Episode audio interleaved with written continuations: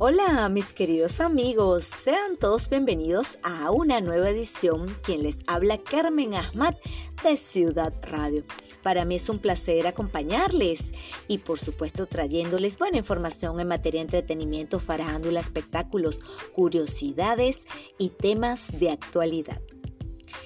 Comenzamos contándoles con Farándula Nacional y es que revelan que la relación de Gustavo Elis y Carlis Romero está en deterioro. Por su parte, en los últimos días, una de las parejas más polémicas de estos momentos al parecer están por separarse. Así lo ha revelado Chepa Candela en una de sus últimas publicaciones en el diario 2001. El medio farandulero informó esta semana que el cantante y actor venezolano Gustavo Elis se ha visto solitario y de fiesta sin la joven modelo y actriz criolla Carlis Romero, quien además es la madre de su primogénita, Bella Elis Romero.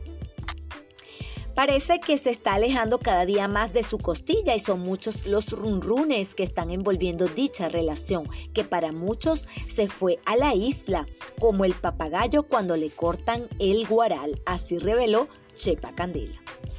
Y también por otro lado les cuento que descargaron a Ricardo Montaner por su actitud con una participante en La Voz Argentina. Por su parte, en los últimos días, el cantante venezolano Ricardo Montaner, que es uno de los coach de La Voz Argentina 2022, desde hace varias temporadas se ganó miles de insultos. El reconocido artista de talla internacional tiene largo camino recorrido en las distintas versiones del certamen de canto, por lo que no oculta sus reacciones, en especial en las emisiones en vivo. Pero en los octavos de final la competencia se decide por el voto de los televidentes, lo que hace que los líderes de los equipos ayuden a sus participantes, pero no influyen en la eliminación de los cantantes.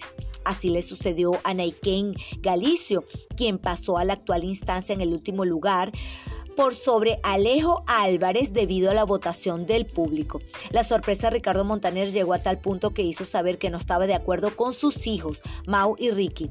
Esto se viralizó en pocos minutos y recibió cuestionamientos en las redes sociales de La Voz Argentina, por lo que el reencuentro del coach con Naiken Galicio no pasó desapercibido en Twitter. Y le cayeron los años, rara muy vieja. ¿Qué le pasó? En shock quedaron los seguidores de Viviana Givelli al mostrarse sin maquillaje. La animadora, locutora y actriz criolla sorprendió a sus seguidores tras mostrarse un poco diferente con el paso del tiempo y a través de su cuenta de Instagram, la reconocida conductora Viviana Givelli compartió un material audiovisual que no tardó en dar de qué hablar entre sus seguidores y es que demostrando claramente que el tiempo no perdona. Los internautas de la plataforma 2.0 hicieron comentarios con respecto al notorio cambio de su rostro y a sus 56 años de edad la venezolana continúa mostrándose orgullosa de su apariencia y por supuesto es que en este video se grabó mientras le hacían un maquillaje desde cero a cara lavada. No obstante, algunos aseguraron que su cara se ve rara, abusada de cirugías y tratamientos estéticos para tapar el pasar de los años, pues según sus opiniones le hacían ver con una edad mayor a la suya. También les cuento que Lazo revela que se iba a retirar de la música antes del éxito de Un Millón como tú. No todo ha sido un camino de rosas para el intérprete que actualmente se encuentra entre los más escuchados a nivel internacional con el tema Ojos Marrones, aunque actualmente el criollo goza de una... Eh, por supuesto, eh, talla internacional, el cantante Lazo reveló que en el peor momento de su carrera sí pensó en retirarse de la música. También les contamos que tras anunciar su enfermedad, Alicia Machado aparece modelando en Miami Beach. A pesar de las circunstancias, la venezolana sigue mostrándose con su mejor actitud. Y a través de sus redes sociales, la actriz y modelo venezolana Alicia Machado demostró una vez más que a pesar de las circunstancias difíciles, siempre mantiene una buena actitud frente a todo. No obstante, cabe recordar que recientemente la criolla le anunció a sus seguidores que padece de fibromialgia. enfermedad que le provoca constantes dolores generales y decaimiento, además de problemas para conciliar el sueño. Alicia confirmó esto en un video subido a sus redes sociales donde demostró desconsolada por la situación que atraviesa. Y en última hora de la muerte de Isabel II en directo, la reina de Inglaterra fallece rodeada de su familia en el castillo de Balmoral en Escocia.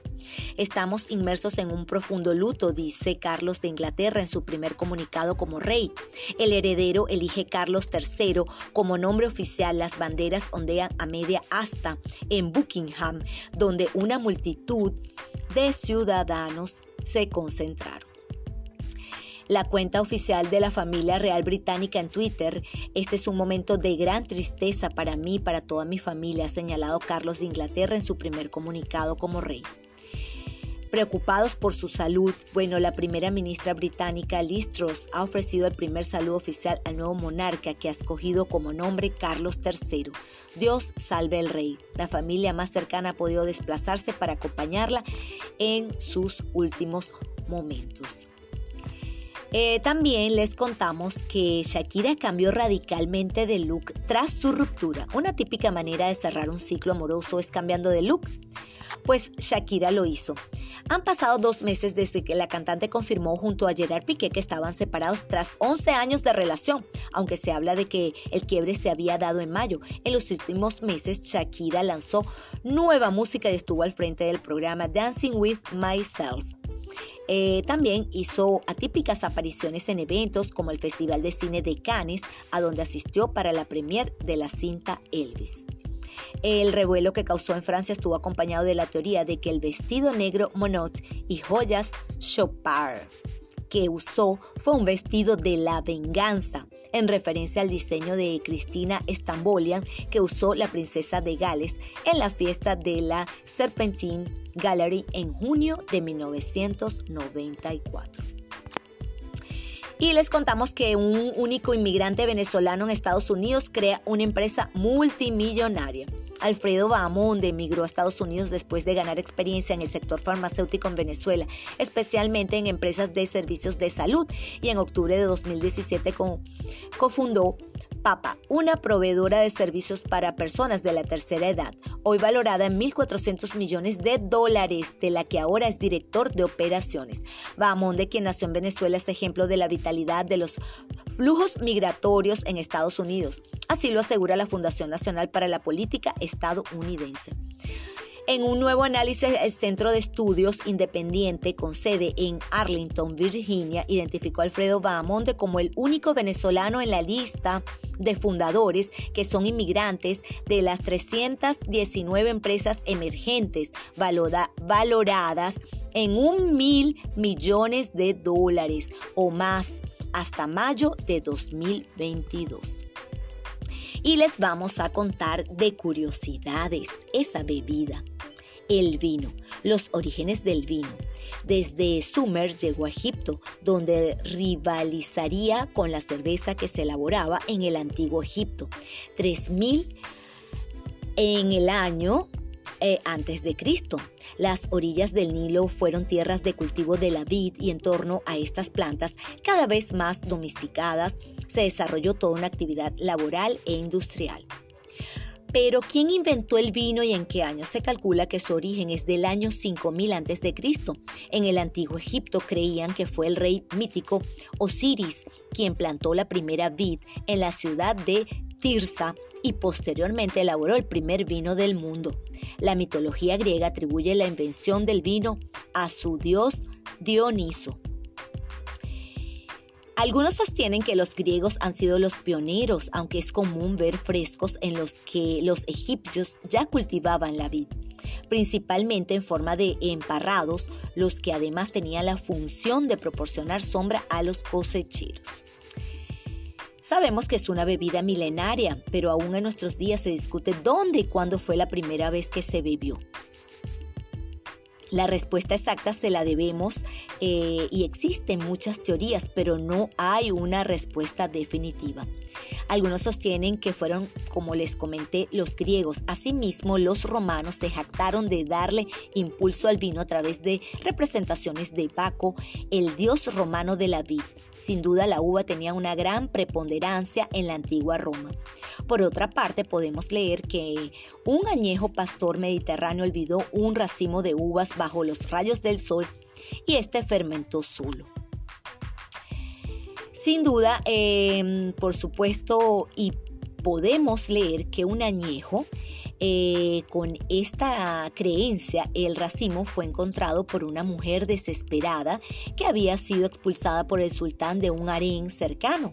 Según esta leyenda, la mujer pensó que si comía aquellas uvas moriría, pero en cambio la dama no solamente disfrutó con el dulce jugo, sino que de regreso al palacio del sultán su aspecto había recobrado enorme vitalidad y hermosura.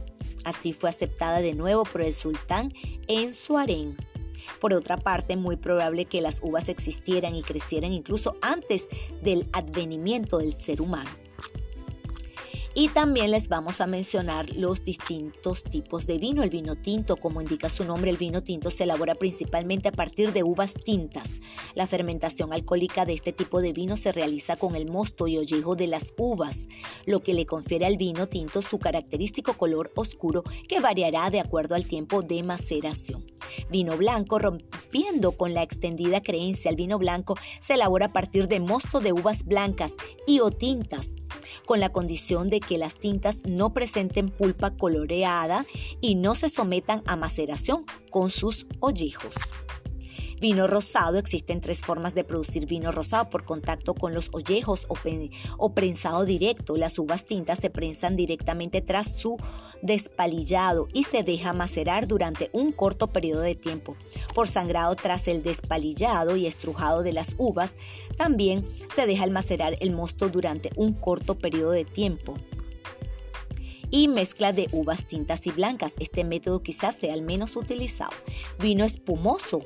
Los vinos espumosos, como indica su nombre, contienen gas carbónico de forma natural, nunca de forma artificial. Esto se consigue a, a través y gracias a una segunda fermentación en botellas cerradas o en depósitos cerrados en el que el dióxido de carbono liberado durante la fermentación no puede escapar del recipiente y se disuelve en el líquido. Y también los vinos generosos, fortificados, se caracterizan por aumentar el contenido de alcohol y detener la fermentación con la adición de alcohol vínico en su proceso de elaboración. Bueno amigos, hemos llegado al final de esta edición. Quiero agradecerles a todos mis seguidores, tanto en Twitter como en Instagram, todo el apoyo que me han brindado día a día y el cariño. Yo los quiero y los aprecio muchísimo, les deseo lo mejor y también eh, llego a ustedes a través de Info Carabobo. Pueden seguirlo a través de sus redes sociales, allí encontrarán información actualizada. Y mi mensaje es, nadie tiene éxito sin esfuerzo. Aquellos que tienen éxito se lo deben a la perseverancia. Romana Marharshi. Será hasta una nueva oportunidad, amigos. Se les quiere un abrazo desde la distancia. Cuídense mucho.